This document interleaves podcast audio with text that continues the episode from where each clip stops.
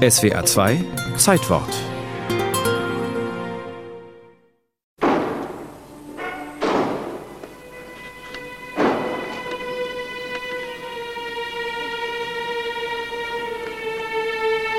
Die Türen knallten in der ersten Minute des Tristan-Vorspiels in Jerusalem. Es war die letzte Zugabe des Konzerts der Staatskapelle Berlin mit ihrem Chefdirigenten Daniel Barenboim. Vorangegangen war eine längere Auseinandersetzung. Die Direktoren des Israel Festival hatten dem Programm mit dem ersten Akt von Wagners Wahlküre ursprünglich zugestimmt, baten dann aber um Änderung eben wegen Wagners Antisemitismus. Daniel Barenboim änderte alles, nur kam dann die letzte Zugabe. Er erinnert sich im Bayerischen Rundfunk in Bayreuth an das Konzert, an sein Angebot an das Publikum und an eine hitzige Debatte. Der Saal war rammelvoll, 3000 Menschen. Und da fing eine Diskussion 45 Minuten lang. Es war sehr aufgeregt und Leute haben geschrien und so. Von 3000 Menschen weniger als 100 sind weggegangen. Diese allerdings unter Protest, entstanden aus Respekt mit den Überlebenden.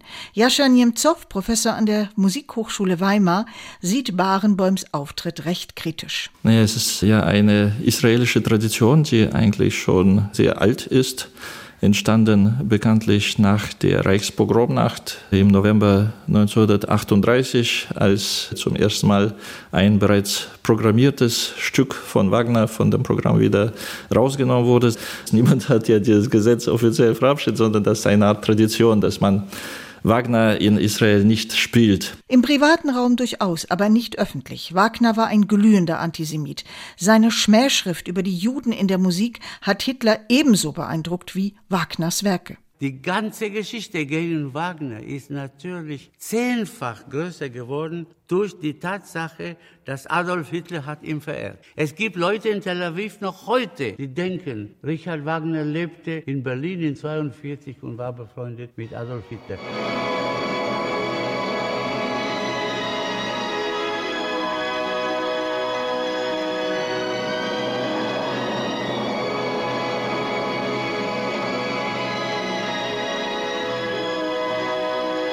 Das ist eine Missachtung.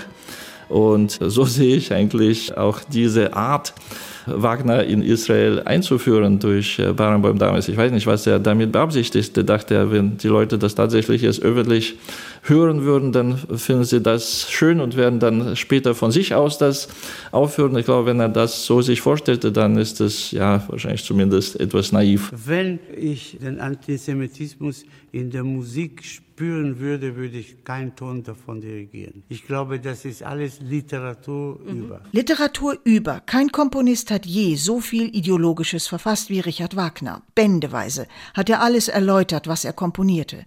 Zu trennen sei dies nicht, so Jascha Niemzow. Ihn wundere nur, warum wir uns hier in Deutschland so aufregen, dass Wagner in Israel nicht gespielt wird. Ja, warum eigentlich? Ist es nicht egal? Also ich meine, Israel ist weit weg, das ist ein kleines Land und es gibt ja unzählige andere Länder, wo Wagner ebenfalls nicht gespielt wird, einfach weil dort keine Opern gespielt werden.